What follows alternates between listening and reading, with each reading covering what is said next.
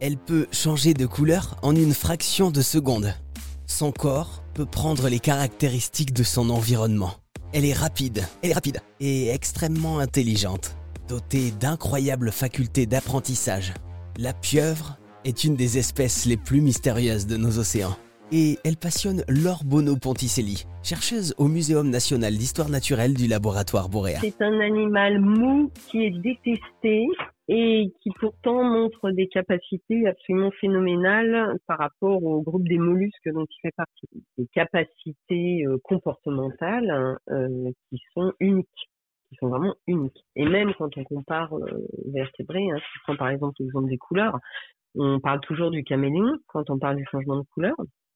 Mais euh, le caméléon, lui, il met entre 2 et 5 minutes à changer de couleur parce que c'est un mécanisme physiologique qui est très très lent.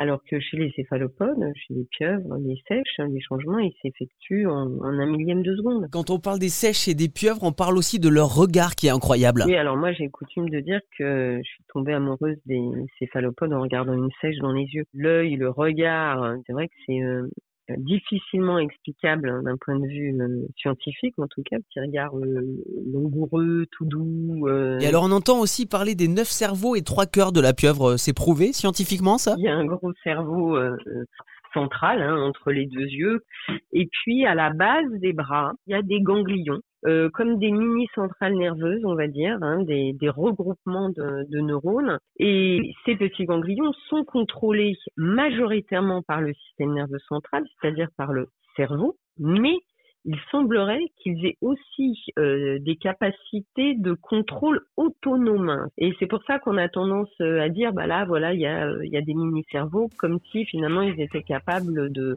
fonctionner vraiment tout seuls. Incroyable chaque bras, chaque tentacule doté d'intelligence autonome. Certains en viennent même à se demander si les pieuvres ne sont pas des extraterrestres.